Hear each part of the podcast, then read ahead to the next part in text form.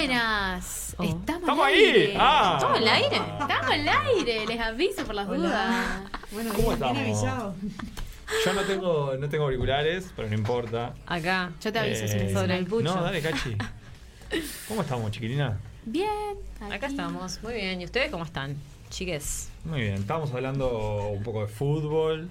Eh, Un popurrí de la semana estábamos popurrí de la semana porque eh, han, si- han sido semanas de mucho vértigo de producción, digamos. Uy, sí. Eh, y de poco tiempo para hablar entre nosotros. Así que tuvimos, por ejemplo, Mika ayer, nada, se cagó un poco el domingo, pero bueno, lo que pasa. Él no lo podía hablando. dejar, no lo voy a dejar pasar. Eh, no. Nunca. Y bueno, está. Paulita está un poco más contenta que Mika, pero no vamos a decir Sí. por qué.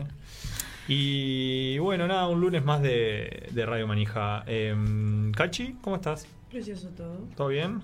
¿Cómo estuvo ese fin de semana? ¿Productivo? ¿Vos futbolísticamente Te triste, igual, contenta? Te... Yo soy como Pau. Ah, Ay, no. Somos- ¿Qué pasa? De Estamos repente contentos. acá. Mirá, estamos todos contentos. bueno. La vida, la vida como el fútbol es así, a veces te toca ganar, a veces te toca empatar, a veces te tocan sí. perder. Tal cual. Así que bueno. Eh, Chiques, ¿qué nos compete el día de hoy?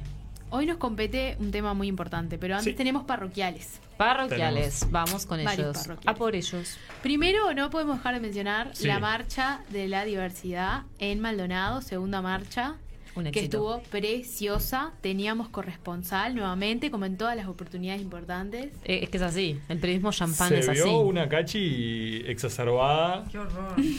meta bailanta. ¿Cómo estuvo eso? Estuvo divina. ¿Sí? Estuvo linda, linda, linda. ¿Mucha gente? Sí, había gente. Yo, yo no llegué a la marcha, pero a la movida de la torre y eso, sí. La verdad es que sí, había gente. Sí. Las, Mucho le- público joven. Qué bueno. No sé si se dice público, pero... sí. Concurrencia. Sí, mucha concurrencia. joven. Artistas y eso. ¿Bien? Sí, sí, sí. Diverso. Bien. Diverso. Importante. ¿Hasta Divertido. qué, hasta Por qué eso me viste sacudiendo. ¿Fue, ¿Fue hasta muy tarde? Yo ahí tengo retorno. Ah, y yo me vine como a las 7 y seguía. Bien. qué bien, qué bien. Qué Pues bueno. ¿Familia? ¿Mucha familia? ¿No tanto? Había Más- niños chicos, sí, habían familias. Bien, bien. Qué bueno. ¿Qué otro, ¿Qué otro tema pasó el fin de semana? A ver, piensen conmigo en voz alta. Hubo algo, bueno, además del todo el tema Wanda y Cardi, No. a mí me tiene como loca, pero no, no, no nos compete en este programa. Quiere que hagamos un, un radio manija bueno. Edición Wanda Edición y Cardi. chimento. Después tuvimos todo el serrucho al pobre maestro Tavares. También. Asado. que nos tuvo en vilo hasta el domingo. vilo, Tremendo, exacto. eso fue tremendo. No, a mí me Eh, tuvo en vilo. Y eso tiene una, una linda, un- se le podría hacer un lindo análisis político. Tiene eso. una Ah. connotación política que es tremenda. Por supuesto. Yo la verdad terminé calzándome los guantes por el maestro por una cuestión más política que futbolística. Totalmente. Creo que nos pasó Fue un poco a tremendo todos, ¿no? eso. Más allá de desacuerdos futbolísticos que tengamos Total. o de los momentos que esté viviendo la selección, echar un tipo como el maestro de un momento para el otro así. No sé si alguno En este vio momento. punto penal. Uy, no, por polemiquísimo, suerte, porque- polemiquísimo. Estuvo Petinati.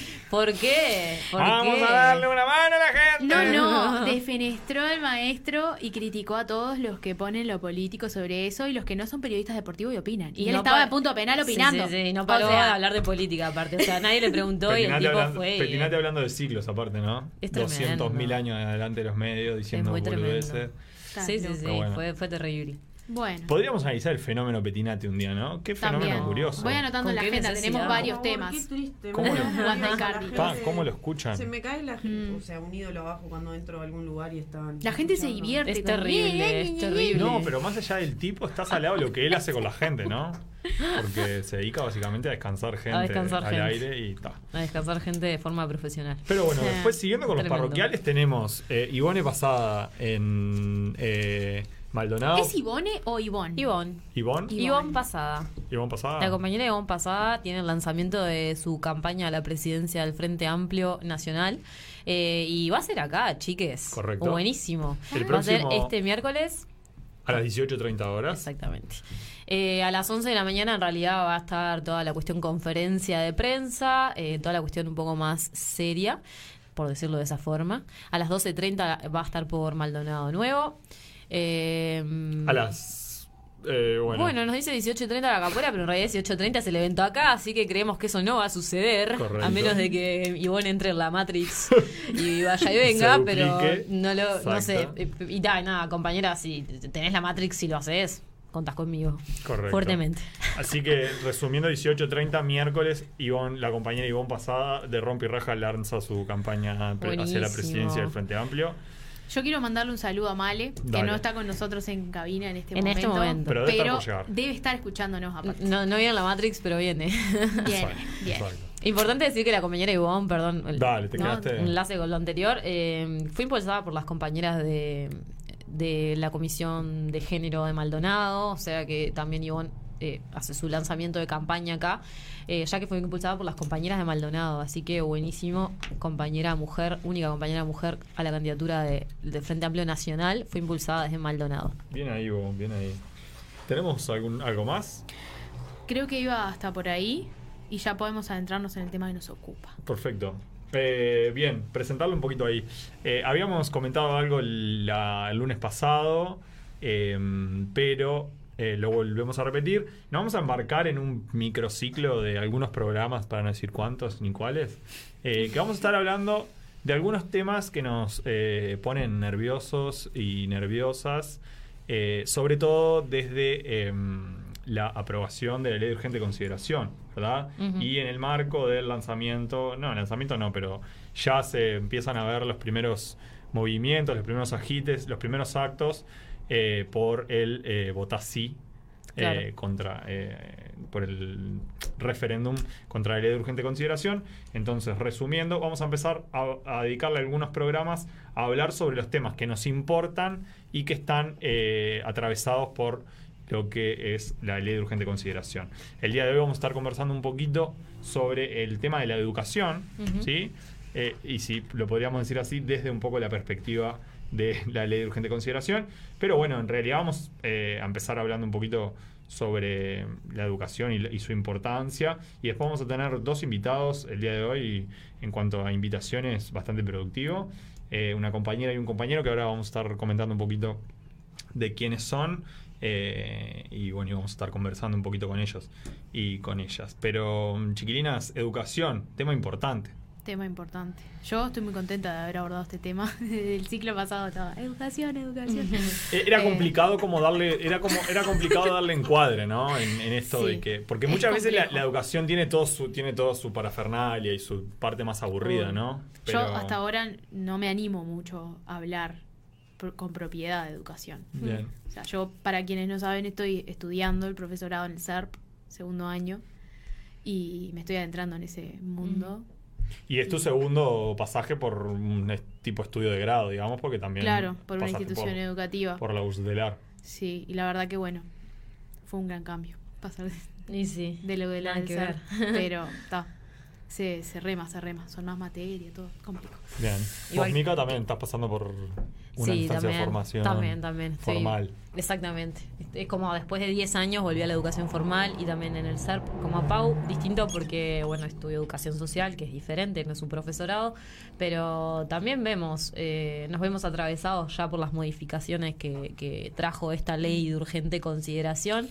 Eh, como estudiantes, pero sobre todo vemos eh, a, a los docentes cómo los ha tocado, ¿no? Y hemos visto cómo ya muchas cosas que se aprobaron en esta ley muy reciente ya empezaron a ser aplicadas en, en- en la educación, en el ámbito educativo. Entonces, eso también es lo interesante, de ver cómo la ley empieza a accionar realmente eh, en- con lo que se metió, ¿no? Con la educación en este caso, que es el Claro. tema que nos convoca hoy, pero bueno, así ha sucedido con, con varias cosas que, que la LUCA habilitó. Sí, para mí es re importante destacar eh, el programa que vamos a tener hoy porque vamos a tratar de hacer un enfoque más, no desde un lugar de, de dar cátedra, sino de, de conversar las cosas que nos pasan, que nos afectan Exacto. en el día a día, de repente que nos ilustren un poco más los compañeros que la viven en el día a día y las compañeras.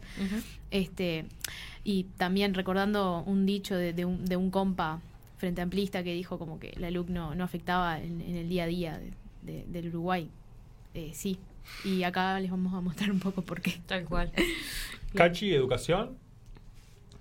Educación. Sí, ¿cómo tu- tuviste tu pasaje por la educación terciaria? No quise saber más nada. No quisiste saber nada. Te quemaste con Eso leche. pensaba mientras ustedes hablaban. Te quemaste con la leche, con leche, viste a la vaca y de ahí en más Sí. lloraste. No, y ahora Sí, olvídate. sí, Habrá sí. menos ganas de estar ahí. Sí, Sí, yo, yo justo estábamos en la reunión, en la previa, estábamos conversando un poquito de nuestras, nuestras actualidades eh, y los vínculos con la educación y, y es todo un tema, ¿no? Es todo un tema el- muchas veces el, digamos, el potencial que no se ve de la educación, ¿no? Quería, es como rara esa frase, pero como muchas veces perdemos de vista eh, no el verdadero potencial de la educación. Porque muchas veces decimos, no, eh, la educación, agente de cambio, no sé qué, bla, bla, bla. Pero después vamos y en los hechos es como muchas veces menospreciada o ocupada por cual. determinadas personas que por mil cuestiones, ya sea vocacionales, ya sea de, de-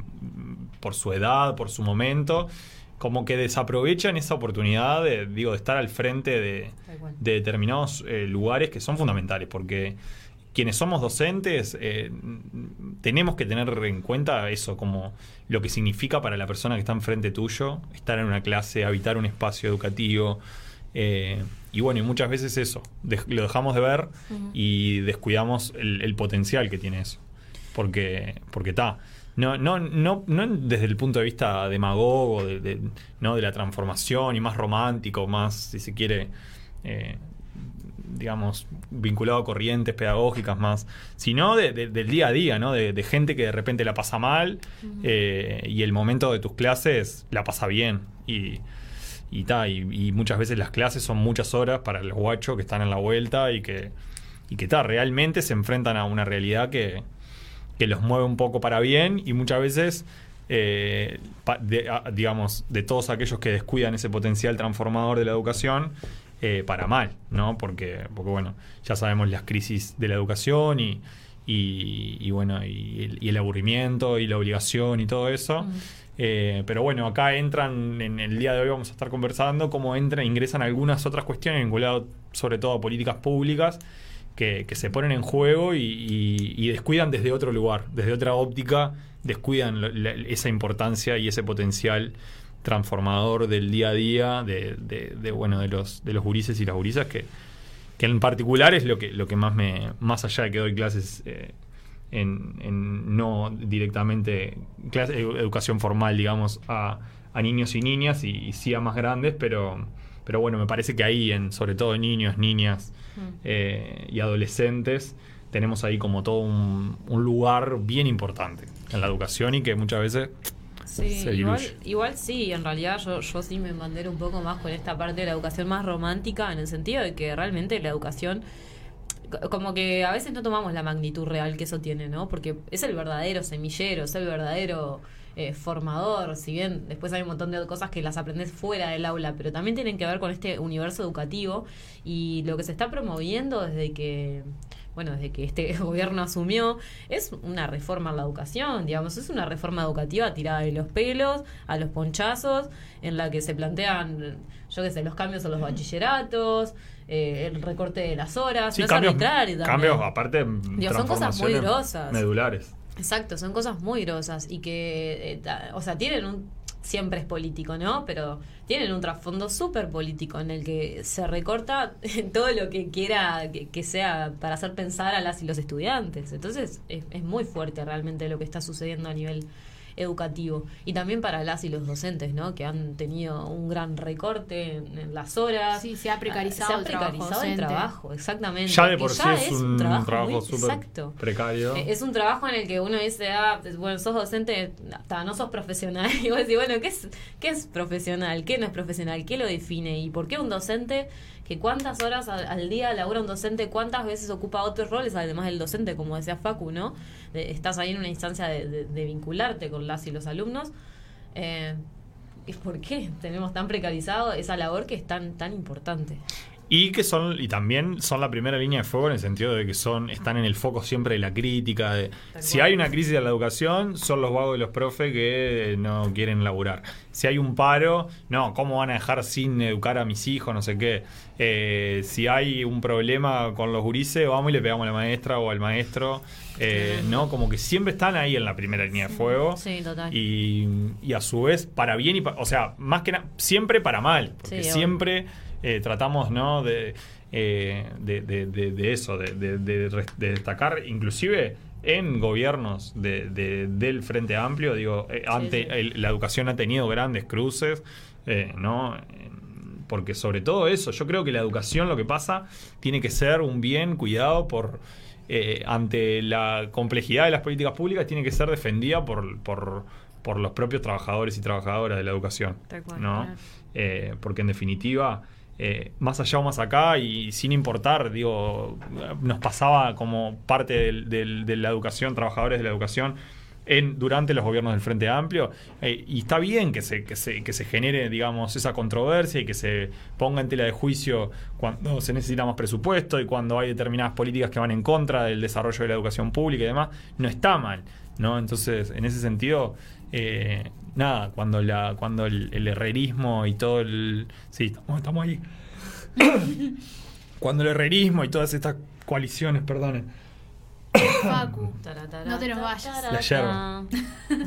eh, habla de no de, de que bueno por qué no protestaban antes y no sé qué también se protestaba y también Sí, digo lógico. Tabaré tuvo sus, sus encontronazos con la educación Ah. y se lo Cuando la se- esencialidad. exacto Eso fue tremendo. así que nada si les parece vamos cerrando el- este primer bloque Esta introducción. Y tenemos que anunciar el DJ Manija. como que está en Cachi. camino Que está en camino. No está, El, el no está DJ mal y está en camino, exactamente. Male no, no es quien les habla. No es quien les habla, es quien nos escucha hoy. Hoy no se escucha, pero debemos decir que Male es nuestra buena Gerardo, está el compañero Gerardo acá saludando a Radio Manija.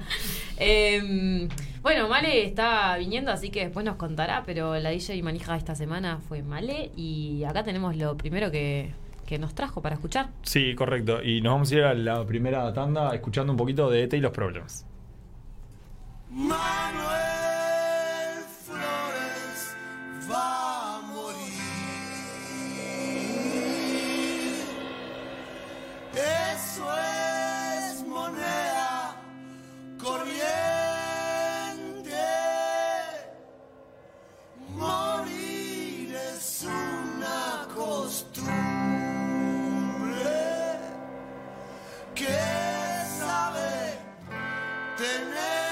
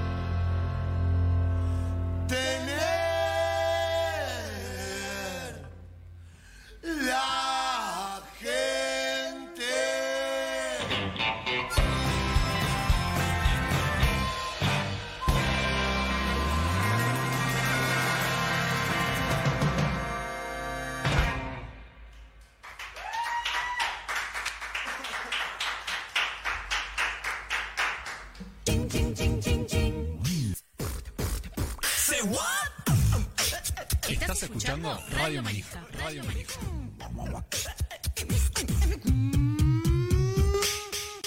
Ahora podés escuchar el contenido on demand de Radio Manija por Spotify. Seguinos en nuestras redes, arroba jfamaldonado y arroba manija radio en Instagram.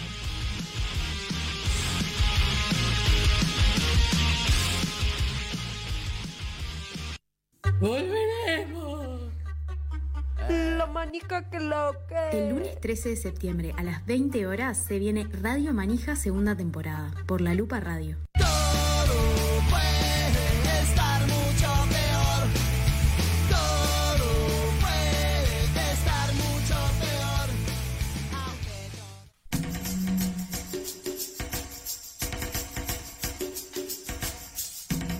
Alô, alô Brasil. Bem-vindos ao imenso universo musical do Brasil. Um viaje de infinitos destinos. Bossa, rock, música popular brasileña, música de autor, samba, regional, indígena, lambada e ainda mais. Una invitación a conmovernos, emocionarnos y también bailar con el son de Aló, aló Brasil por laluparadio.com.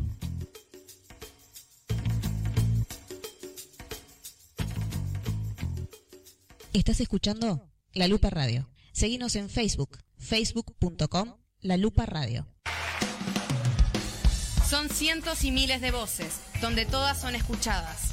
Vuelve programa más juvenil en radio. Vuelve renovando voces. Por La Lupa Radio. No te lo pierdas. Estás bajo la lupa.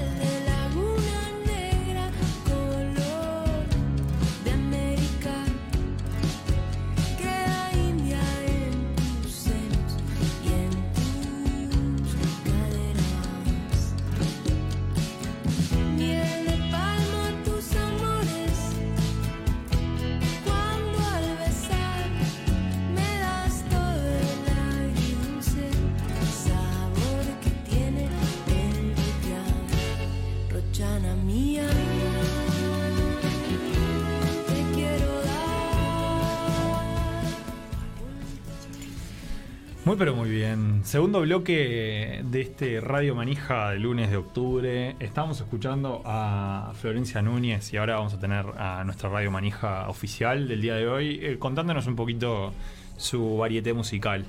Eh, antes que antes de, seguir algunas cositas, por ejemplo, recordarles las redes eh, y que nos pueden escuchar por nuestro canal, se dice de Spotify, no sé Sí, nuestro canal. Nuestra cuenta, ¿cómo nuestra se cuenta de dice? Spotify. Eh, y bueno, el Facebook de La Lupa, como siempre. Eh, TuneIn, eh, La Lupa Radio. Y agradecer al Flaco Andrés que no lo habíamos Instagram, saludado. arroba manija radio. Instagram, arroba manija radio. Instagram, eh, jóvenes, eh, eh, fama, J- J. J. Fama Maldonado.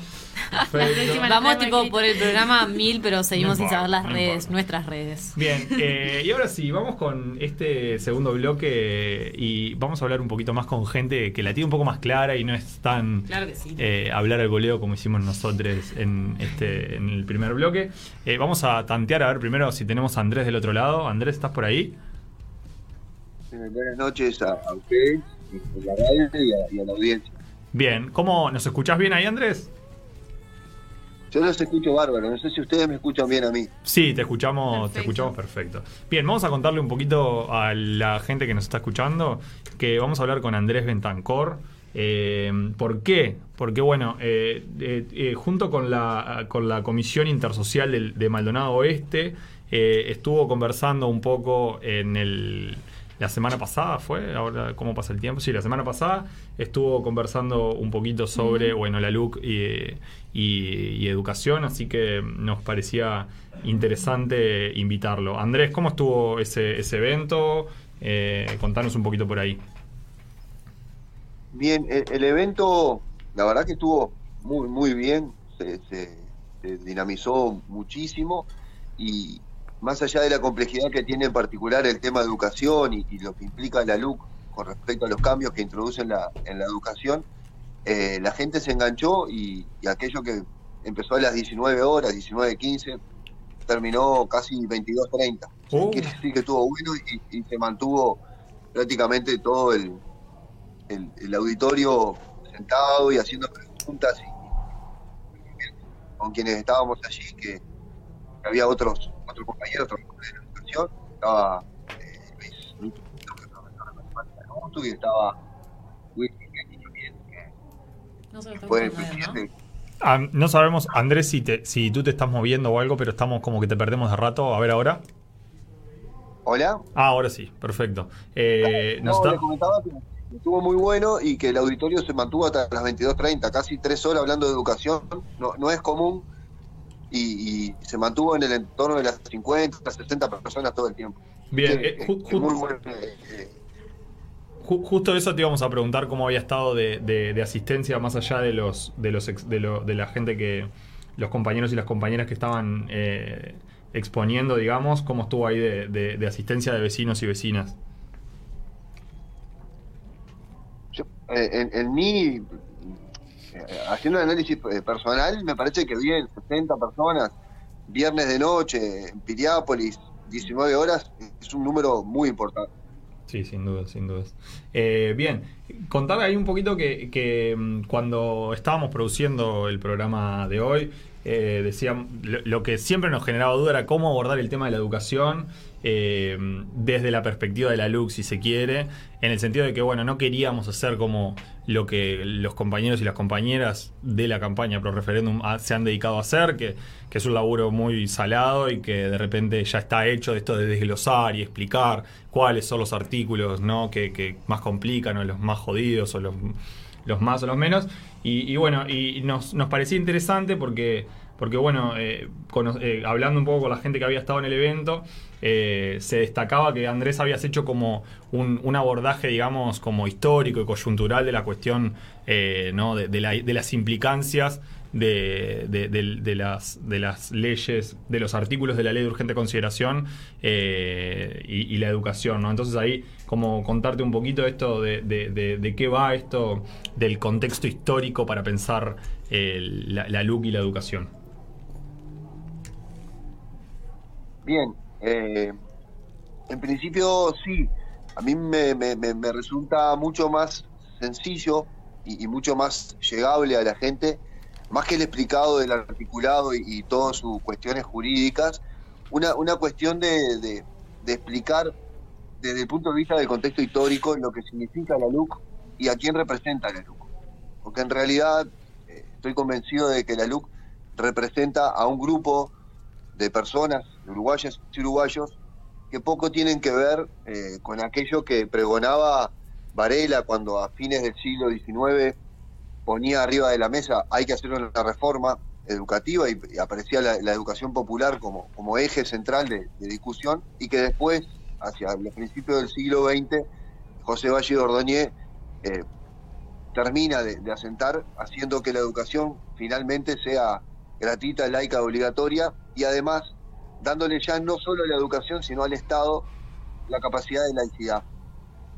Esto tuvo mucha- muchas controversias, tanto a la interna del Partido Colorado en esa época, como con el Partido Nacional, donde los intereses tanto del riverismo como del herrerismo, que hoy vuelven a estar presentes, eh, porque 100 años en la historia de la humanidad no son nada, y las ideologías podrán tener alguna algún cambio de, de, de pintura, chapa y pintura se le podrá hacer, pero en el fondo la ideología es la misma. Correcto. Entonces, eh, yo quería en este momento, y lo trataré de hacer hoy, mostrar que en realidad, en el fondo, lo que hay es una cuestión ideológica.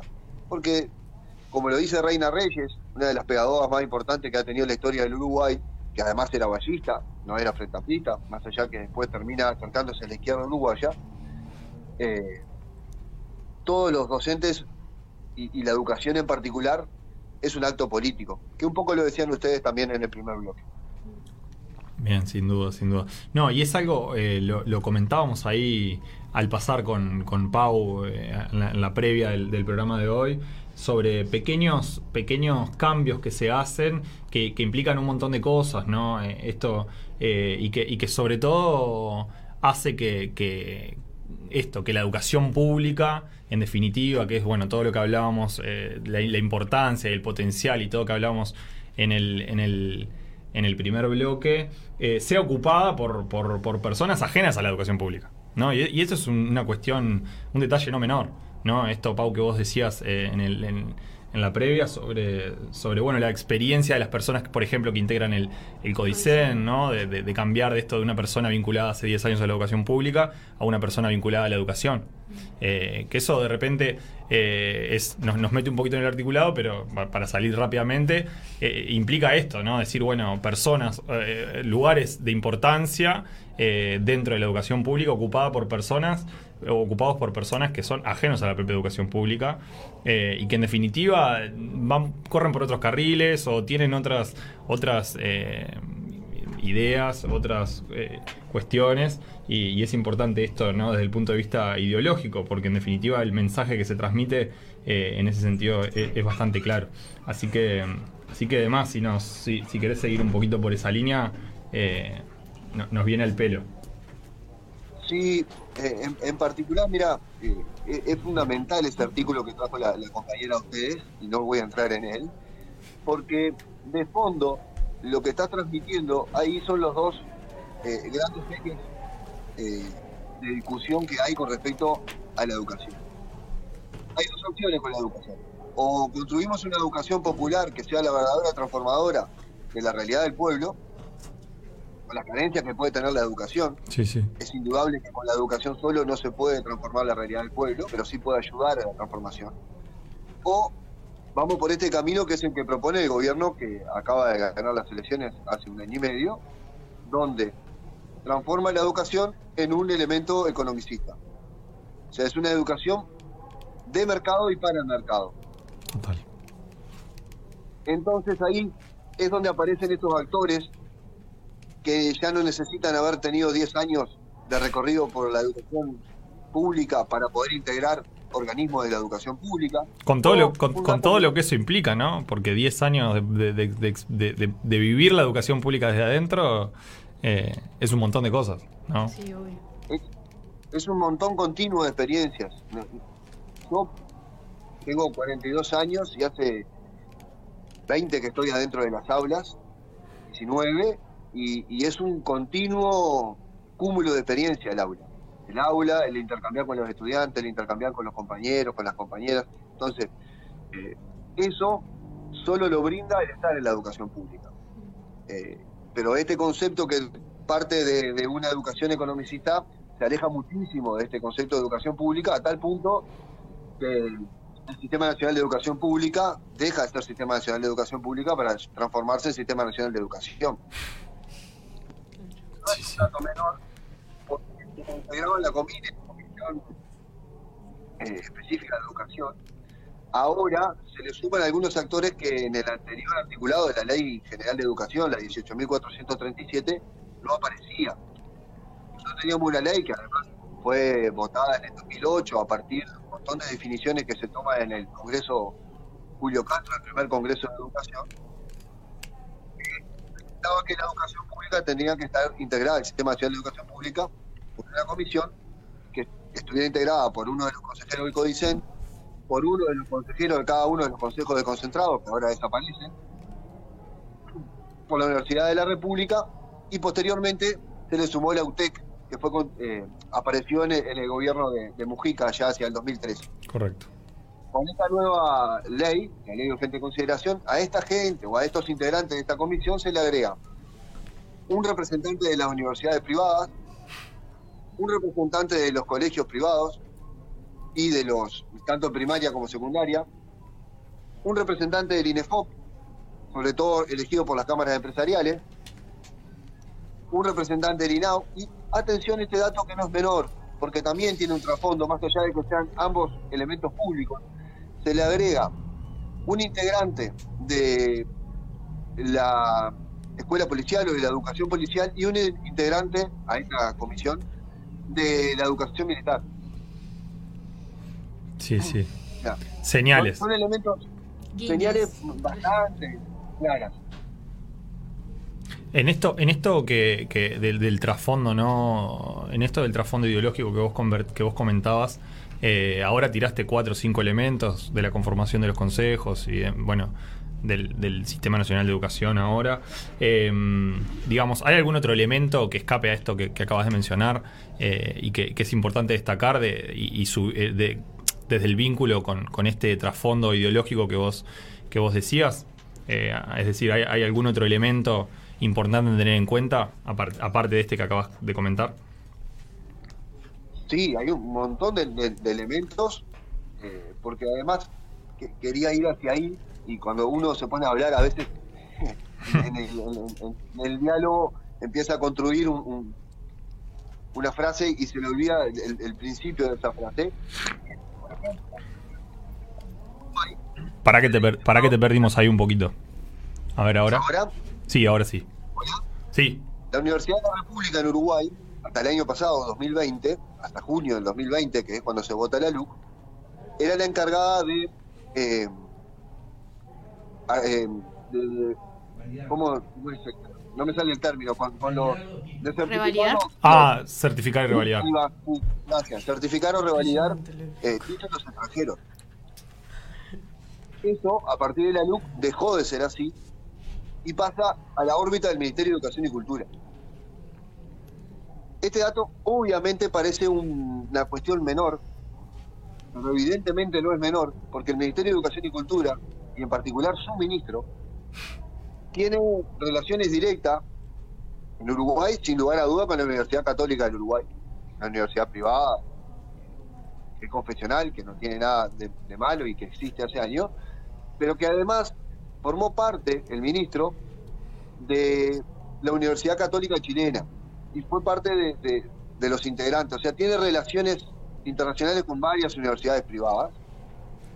Y que no descartaría yo que a partir de ahora quien asumió el ministerio se le dé por certificar eh, cursos extranjeros con otras lógicas a las que utilizaba en la Universidad de la República y que además, como dato no menor, se intromete en la autonomía que tiene la Universidad de la República eh, este, este artículo. Sin duda. Autonomía eh, y cogobierno que ha hecho, ha generado dolores de cabeza y que sin duda genera un, rechazo tremendo en, en el herrerismo en particular y sobre todo y, en general en, en la coalición, ¿no? Que está claramente, bueno, viene trabando lo que es, eh, y ahora se pospuso, creo yo, definitivamente, el- la creación de la Universidad de la Educación, ¿no? Que, que bueno, y una, de las cuestiones que siempre hizo ruido y que siempre estuvieron en, digamos en contra es claramente del cogobierno y de la y de la autonomía de, la universidad. Ese, ese elemento en particular es el, que más ha molestado en la historia de- del herrerismo. Y bueno, en este caso sus compañeros de barco, algunos eh, riveristas que quedan, porque de vallismo me atrevo a decir que casi es nula la presencia del Partido Colorado y aquella pequeña presencia del Partido Colorado con, con aparentemente son ese grupo de 20% de votantes en la última elección que estarían a favor de derogar estos 135 artículos. O sea que eh, hay votantes de- del Partido Colorado a los que hay que ir a hablarle, a los que hay que ir a convencer, a los que hay que salir a caminar y preguntarles y contarles, porque es evidente que esta ley representa a una minoría del pueblo uruguayo y a esa minoría que evidentemente no somos ninguno de nosotros que estamos conversando acá y probablemente de ninguno de los que nos esté escuchando. Sí, sin duda, sin dudas. El, el- tema, ¿no? Ahí es, es bien interesante cómo eh, se proponen el, el, el cam- ¿no? Eh, Esto de, de la crisis de la educación, ¿no? Es, es un- una frase mencionada, no solo por, no solo hay que decirlo, no solo por, por la- la- los, políticos y las personas que apoyaron la ley de urgencia y cons- consideración, sino que hay, como una percepción de una de, una crisis de la educación en general en, en la población, ¿no? Pero que, que los problemas de la de una posible crisis de la educación pública, eh, eh, digamos, se pretendan solucionar de la, de la noche a la mañana con la implementación de políticas eh, eh, de recorte, con políticas de, de menos participación de las personas que trabajan el día a día en la, en la cuestión, ¿no? Parece como, parece difícil de, de- pensar, ¿no? En, en esto de, de- de decir, bueno, dejar de, de lado una ley de una ley general de educación que tuvo eh, mal o bien participación de, de un montón de gente en un congreso o en un lugar donde se debatieron ideas y donde se llevaron un montón de cosas a este a, a este mamotreto de políticas públicas eh, implementadas y pensadas por por personas ajenas a la- lo que lo que estábamos conversando. Es como difícil de, de- de pensar no De- las dos cosas por eh, en, conjunto eh, así que bueno, no sé Andrés, eh, si, no, no- no queremos que, te quede, que te quede algo pendiente, no sé si para ir cerrando querés agregar algo más a esto. Yo voy a hacer un, pequeño agregado porque me diste el pie justo con, con esto último que acabas de decir. Y, es, otra vez, para volver al contexto, por suerte prácticamente no hemos hablado articulado, porque creo que hay que hablar articulado con la gente, pero en, una, en un proceso más adelante, donde la gente empieza a entender lo, lo- grave de la ley para después explicarle los puntos que implican esa gravedad. Pero quiero recordarle a, ustedes que están ahí y a la audiencia, siempre trato de remitirme a, los puntos que hacen a esta ley. Entonces uno va a donde la ley esta se vota, el, el- o la primera vez que aparece la ley de urgente consideración es el 22 de enero del 2020. Aparece el borrador. En la noche, cerca de las 18.30 horas del 22 de enero del 2020, aparece el, el primer borrador que después fue corregido y tuvo algunas cuestiones eh, de cambio. Pero miren lo que decía el documento que en noviembre del 2019, en aquel intervalo entre la elección de octubre y el balotaje de noviembre, Correcto. armaba y firmaba la coalición de gobierno. Y porque tiene mucho en relación con lo que tú planteabas. Dice el punto 8 del articulado del compromiso por el país, transformar la educación. Dice, el país enfrenta una emergencia educativa. Si no conseguimos revertir a corto plazo los problemas de cobertura, desvinculación, inequidad y calidad de aprendizaje, corremos el riesgo de dejar de ser la sociedad que hemos sido y queremos ser. Los últimos gobiernos han sido incapaces de generar mejoras significativas. Para lograrlo, nos comprometemos a impulsar medidas como la siguiente. Y ahí viene un montón de medidas que yo no voy a hacer hincapié ahora. Pero parten de una premisa que es falaz, porque cuando el Frente Amplio asume el gobierno allá por el 2005, primero de marzo del 2005, Uruguay, además de tener prácticamente el 45% de su población bajo la línea de pobreza, 40% de los estudiantes ingresaban a secundaria y cuando terminó el gobierno del Frente Amplio cerca del 75% ingresaba, o sea que hubo un crecimiento casi al 100% del ingreso de la matrícula secundaria y al final del gobierno del Frente Amplio, los últimos tres años, se veía por primera vez aparición de primeras generaciones en la Universidad de la República. Capaz que los frente amplistas no fuimos capaces, vaya redundancia de la capacidad, de defender esto y explicarlo. Pero si hay algo que está claro es que hubo errores y faltaron cosas por hacer en la educación, pero nunca la educación durante el gobierno del Frente Amplio estuvo en crisis. Más allá de lo que decía tu compañera al principio del programa, que yo los venía escuchando, de que tuvimos varios, varios encontronazos con los gobiernos del Frente Amplio y donde la esencialidad fue el, el punto más álgido de todo. Correcto. Pero desconocer, desconocer que el Frente Amplio tomó el gobierno con un presupuesto de la educación del 3.8 y lo terminó llevando al final del gobierno de Tabaré Vázquez en el 2020, el primero de marzo del 2020, al 5,3, es ser miope a la hora de hacer análisis. Y lo último, para dejarlos a ustedes y pedirles disculpas, y agradecer primero por, por haberme dejado participar, por llamarme, y después pedirle disculpas por, por lo extenso que me he hecho en este último tramo. Por favor. Hay que tener en cuenta que la rendición de cuenta que acaba de ser aprobada por la mayoría de la coalición gobernante dio un guadañazo tremendo a la educación, en particular a la educación pública, donde le acaba de sacar 56 millones de dólares a la NEP y 14 millones de dólares a la Universidad de la República en un hecho histórico de la vuelta a la democracia. Nunca la educación pública había sufrido un recorte de 70 millones de dólares desde que volvimos a la democracia. Por lo tanto, al final del periodo de esta gente, allá por el 2024, la educación va a pasar de un 5,3 del PBI a un 4,4% del PBI. Hay un, un 1% del PBI que se pierde en este periodo. Esa es la verdadera crisis de la educación. Tremendo. Tremendo. Eh, bueno, nada, Andrés, agradecerte de nuevo por, por, por, estar con nosotros en Radio Manija eh, y por el laburo que venís haciendo y, sobre todo esto, ¿no? Como tratar de, antes de meternos en el articulado y hablar de cosas más aburridas y el número tal, el artículo cual, eh, hacer un contexto, ¿no? Es decir, eh, contextualizar lo que, lo, lo que pasa, el trasfondo de lo que pasa cuando se aprueba de la noche a la mañana eh, un mamotreto normativo y legislativo, ¿no? Así que, bueno, nada, agradecerte y, no descartamos tenerte de nuevo por, por los micrófonos de Radio Manija, de repente ya eh, presencialmente por acá por el estudio. Así que te mandamos un abrazo y estamos, estamos hablando. Abrazo a ustedes, eh, muchísimas gracias a todos. Recordar que la, la pelea esta es una batalla cultural muy, muy dura que vamos a tener de aquí hasta el 2024. Y eh, precioso tema, Manuel Flores ha muerto, eh, del poema de Jorge Luis Borges, así que lo felicito a- al DJ que había elegido ese tema. Un abrazo y que tenga buenas noches. Abra- abrazo grande, Andrés. No, estamos hablando. Eh, Nos vamos a la pausa y volvemos renovades. Claro que sí.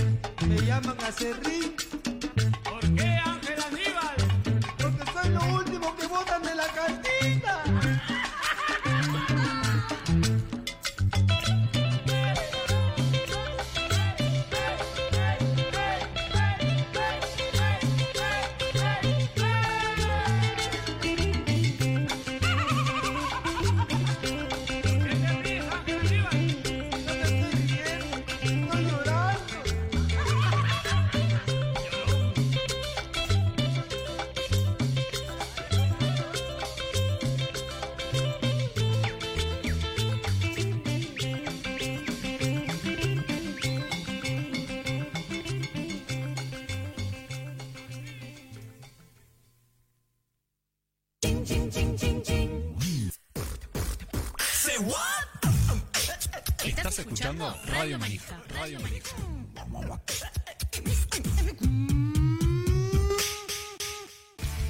¡Volveremos! Si me decís Radio Manija, te digo frescura, espontaneidad, diversión, rigurosidad periodística y obviamente que inmoralidad. El lunes 13 de septiembre a las 20 horas, Radio Manija, segunda temporada, por la Lupa Radio.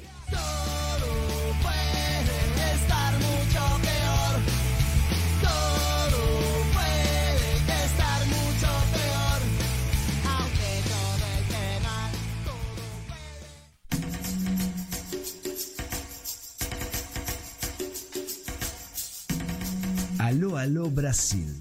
Bem-vindos ao imenso universo musical do Brasil. Um viaje de infinitos destinos. Bossa, rock, música popular brasileña, música de autor, samba, regional, indígena, lambada e ainda mais. Una invitación a conmovernos, emocionarnos y también bailar con el son de Aló Aló Brasil por laluparadio.com.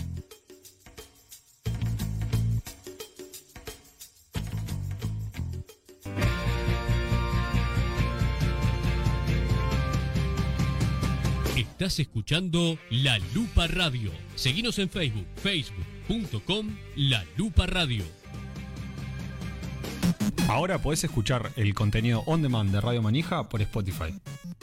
Seguinos en nuestras redes, arroba jfamaldonado y arroba manija radio en Instagram.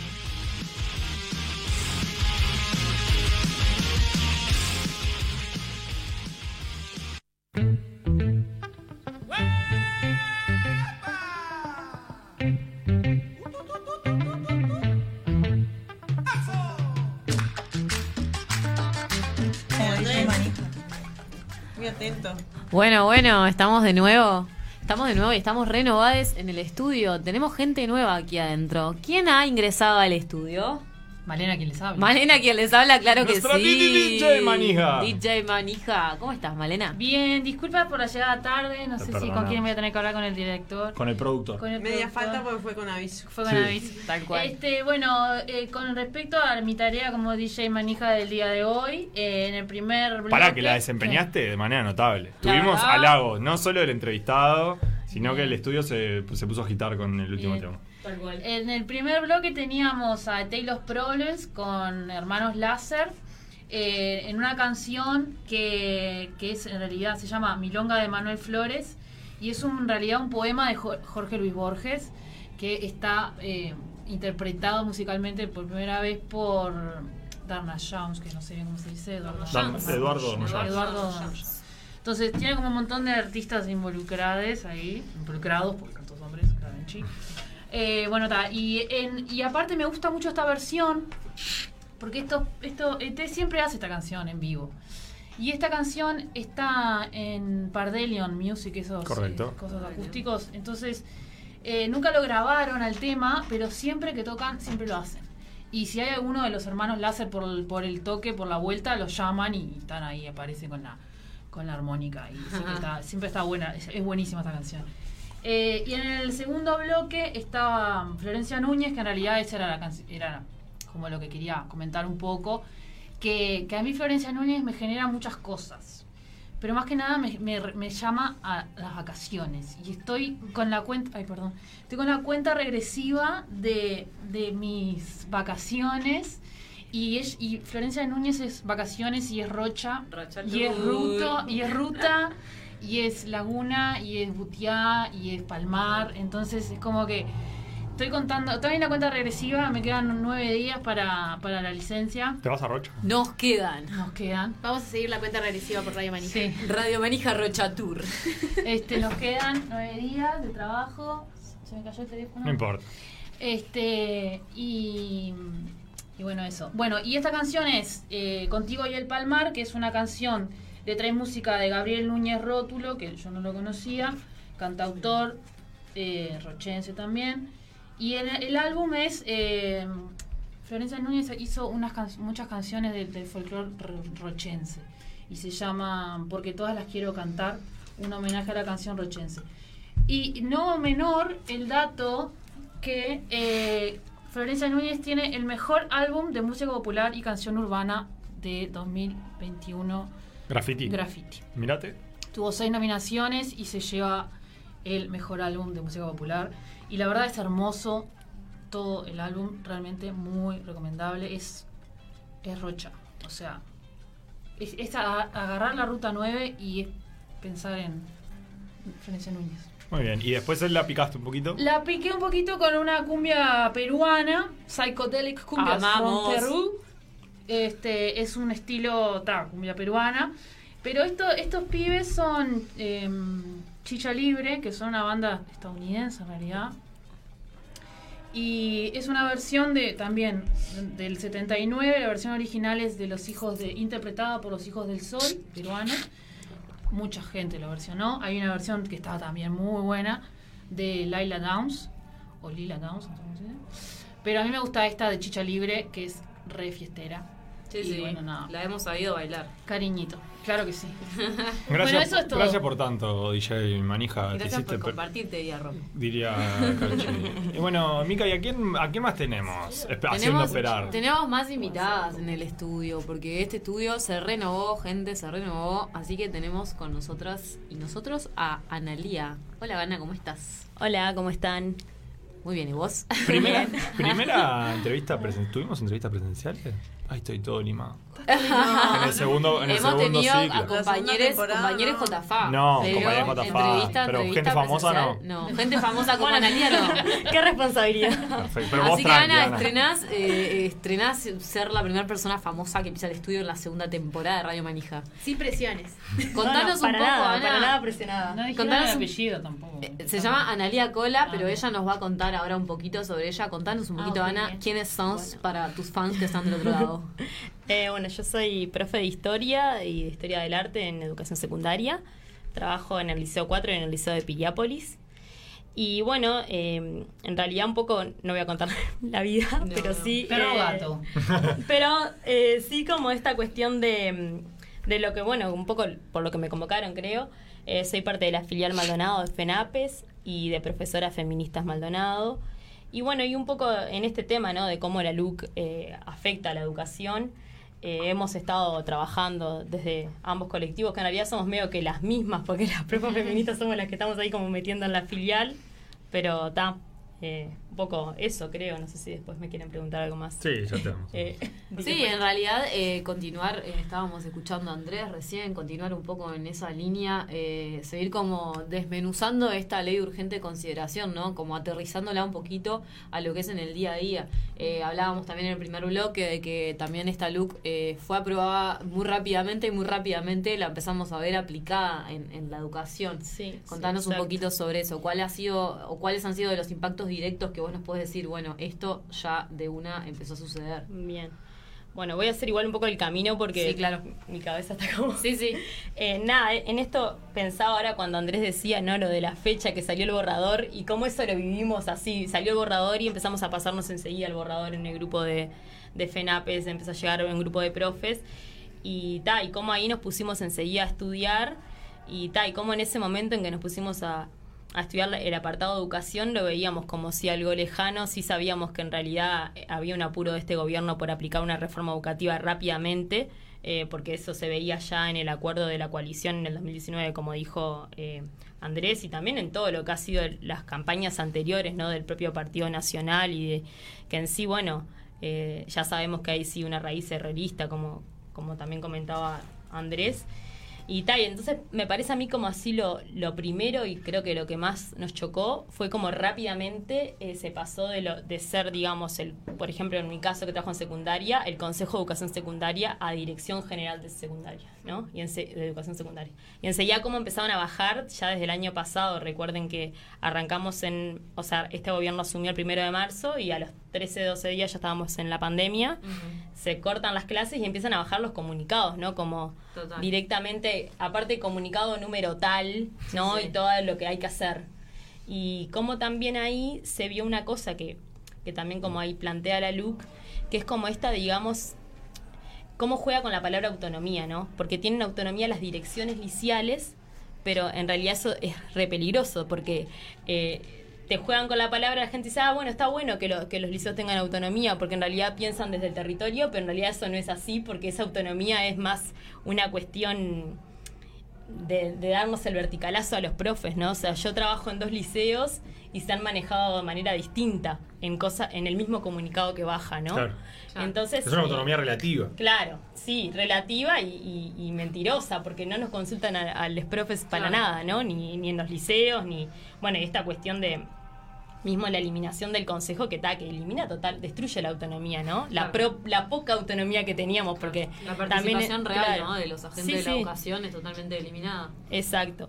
Eso me parece a mí como una de las cosas más graves. Y lo otro que es como reciente, que en realidad se generó como una polémica por cuando la directora de, de secundaria dijo esta cuestión de que los resultados en Colonia eran por la genética. Ay, Estuvo en, estuvo en el top 10. Ah, bueno. Bien.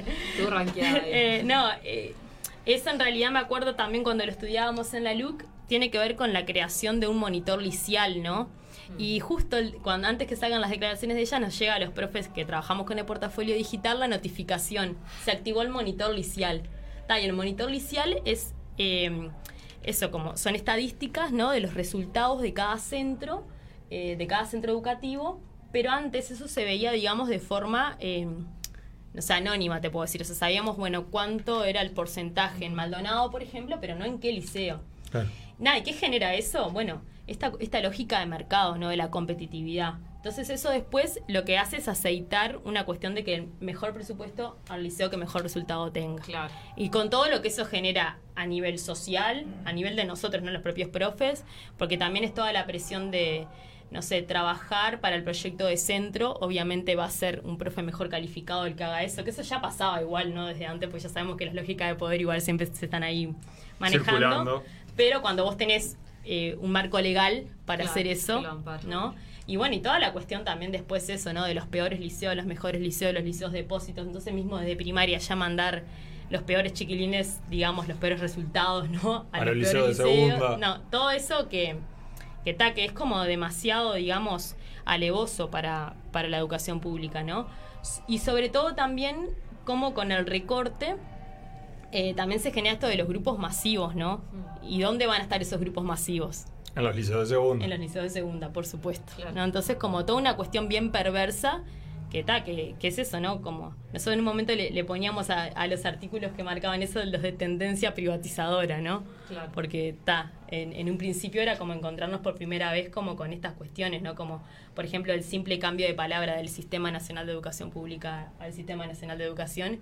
Digamos, se eliminan la palabra pública, es una cosita en el artículo Claro. nada más. Pero la haces que deje de existir. Pero- es algo que, que claro. nombramos mucho acá, de esto de, Mm. bueno, la cortina de nuestro programa, que siempre decimos eso, ¿no? Que dice, se agradece interacción hace que exista, o sea, Claro, sí. hagamos que existan las cosas. Cuando las dejamos de nombrar, bueno, las dejamos de ver también. Sí, total, total.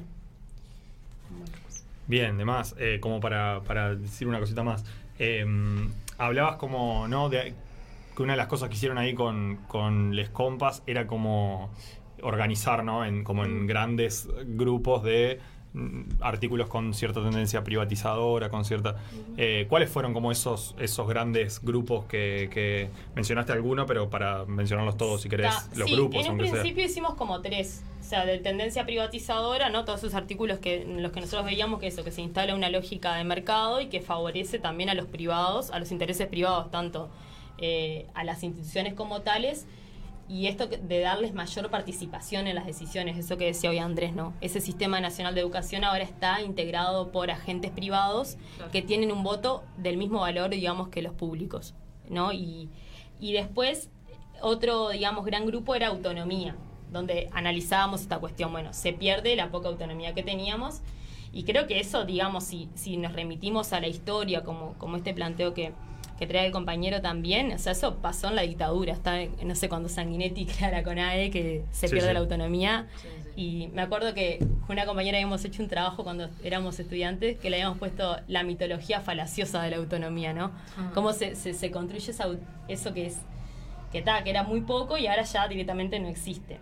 Y un tercer, eh, digamos, eh, gran grupo era ta, más de estatuto, que eso es- era más como nos afecta a, a nosotros como trabajadores y trabajadoras, ¿no?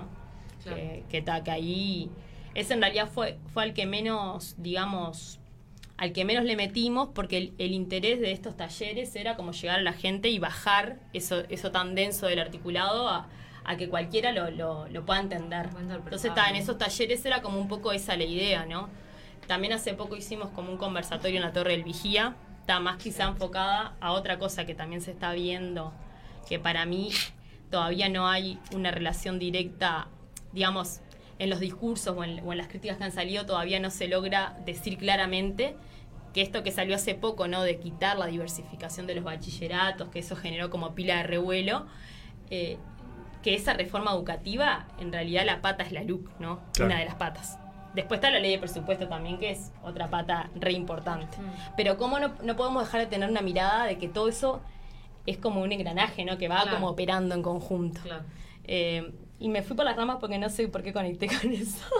No, pero está muy bien Iba a entender algo- eso iba a que- decir algo que iba hacia ahí, pero no me acuerdo. Que que no son cosas arbitrarias, ¿no? Que son cosas que están operando en conjunto y que están eh, validándose entre sí, ¿no? Una cosa valida lo otro, como vos decías, también el marco legal eh, da cierta estructura a que esas cosas sucedan y las habilita.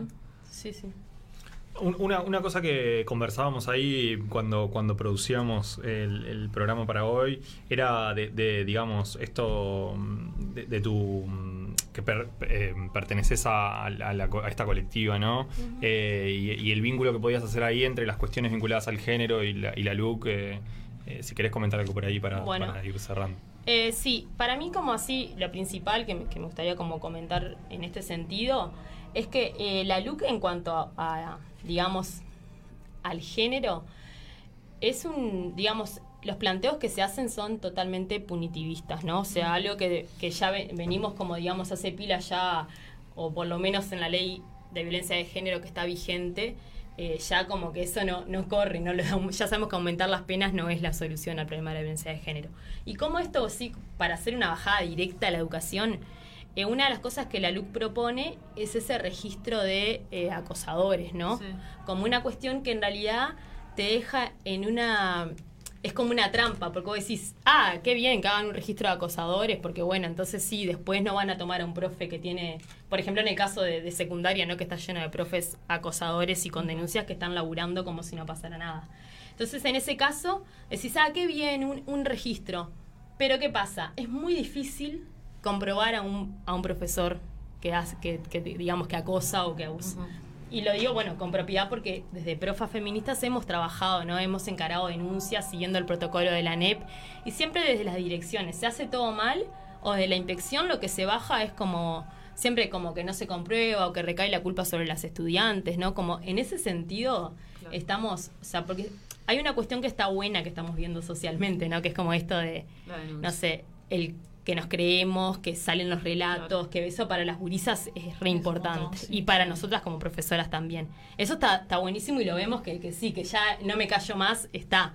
Ahora, ¿qué pasa en cuanto a lo, digamos, eh, a esto, ¿no? A las denuncias, a lo formal, o sea, ahí estamos años luz. Mm. Claro. Porque realmente de eso, o, o las direcciones proceden mal, eh, no siguen el protocolo, que con esto se agudiza, porque, claro, ahora las direcciones tienen como una potestad más zarpada que nunca, creo. Claro. Y tal, y a mí eso me parece como lo más peligroso, lo del registro de acosadores, porque claro, ahora todas las instituciones lo piden, los profes ta, lo hacen, ahí van, creo que, que lo da parte del Ministerio del Interior. Sí, claro, jefatura.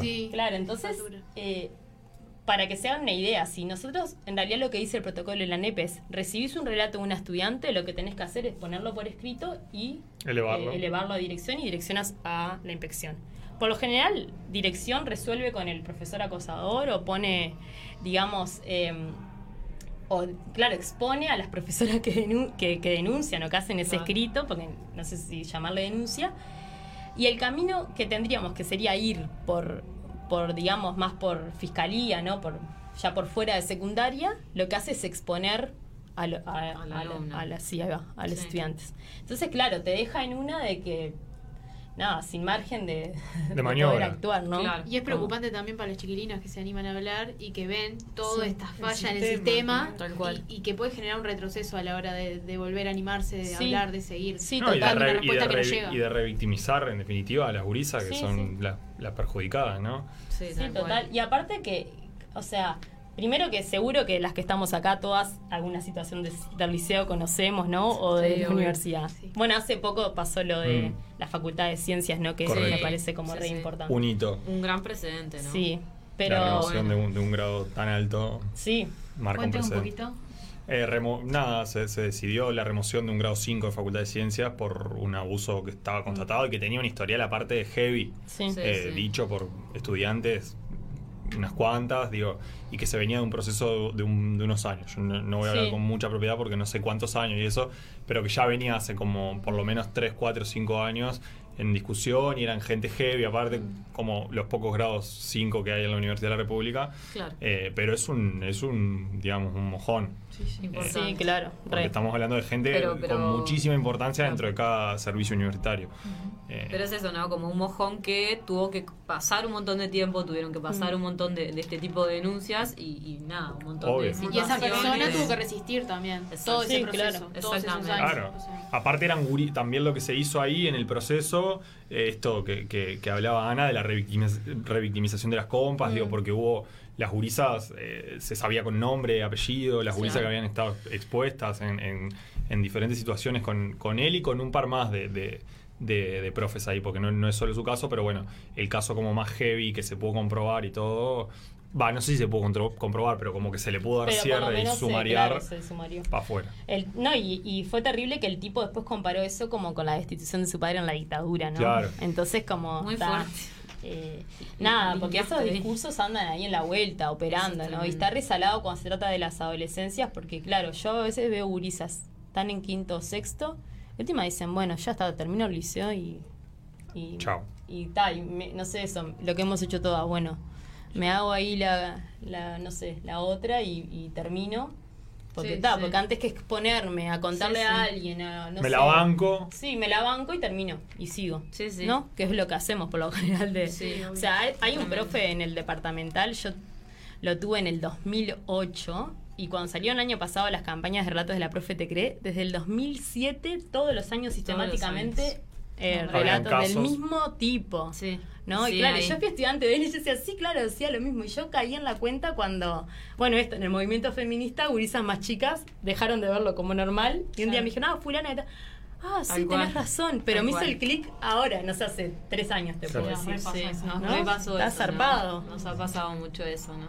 Mm. De situaciones que teníamos quizás más normalizadas. Sí. eh, Y bueno, gurises no que por suerte ahora, se claro. empezaron Claro, a traer sí. esas situaciones. gracias a Dios. Por suerte. Por suerte. Gracias a las pibas. Pero bueno, nada, tenemos que eso, como que pensar también cómo, cómo estas leyes también van en contra, ¿no? Hace poco, no sé si fue en estos días que están por hacer también un conversatorio sobre ideología de género. y Sí, cómo se lo teníamos en el engaña. Not of Ten, lo Ah, teníamos. sí, sí, con Bianchi.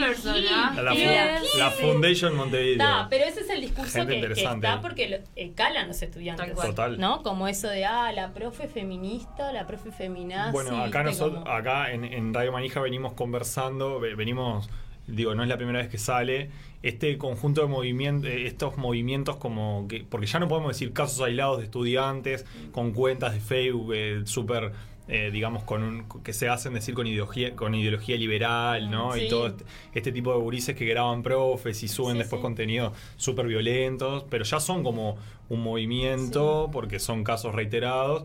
Y que, se, y que se resguardan atrás de este tipo de gente, Claro, ¿no? De Graciela. Bianchi, de Sí, Eduardo. Luz, de los Sí. Milei en Argentina, ¿no? Que son todos como súper violentos, eh, más o menos con el mismo discurso, con, con- con, bueno, el tema de la ideología de género y no sé qué.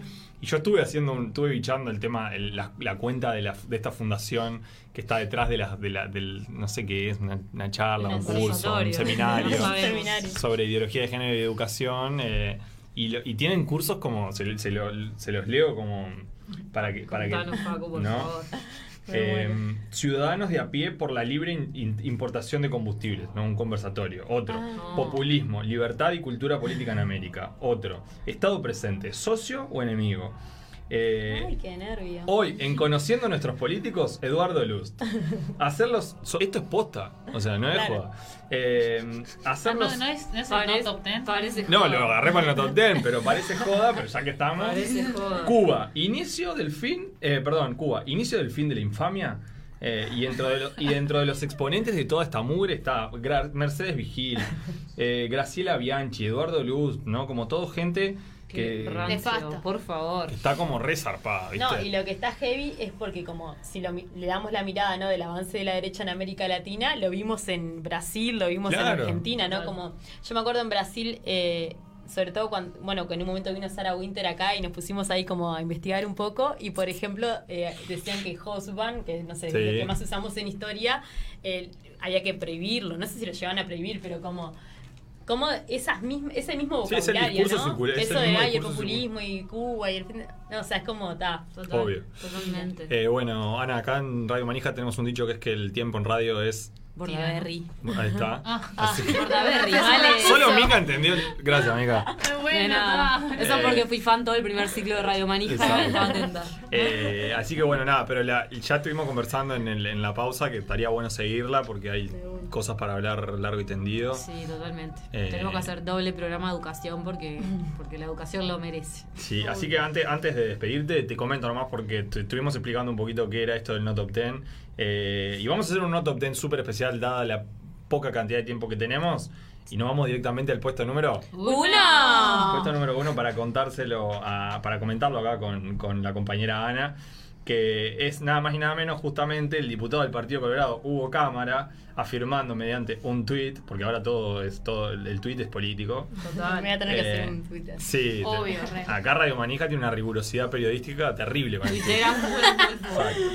Eh, y bueno, afirmó, al que pudimos echar gracias a la LUC y no a volver, es a FENAPES de la NEP, haciendo referencia a una supuesta expulsión bueno, de la Federación Nacional de Profesores de Educación Secundaria, eh, de la Asociación Nacional de Educación Pública. Y a esto el FENAPES le respondió, el diputado Cámara hace explícito el verdadero propósito de la LUC en educación, echar a los docentes de los ámbitos de decisión. Sin docentes no hay educación, sin educación no hay futuro, viva la educación pública, así que le vamos a dedicar este no al señor Hugo Cámara. ¡No! Perfecto. Tremendo. Así que bueno. Bueno, yo quiero dos Dale. cositas decir rápidamente que me he olvidado todo el programa. Eh, se cumplen dos años de las revueltas de Chile. Sí. Se cumplen dos años de que Chile despertó y bueno, también es otro granito de, de América Latina y de los avances eh, contra las derechas justamente que también avanzaron. Nosotros Y que empezó con así estudiantes como- de secundaria. Empezó Sí. con estudiantes de secundaria, así que tremendo.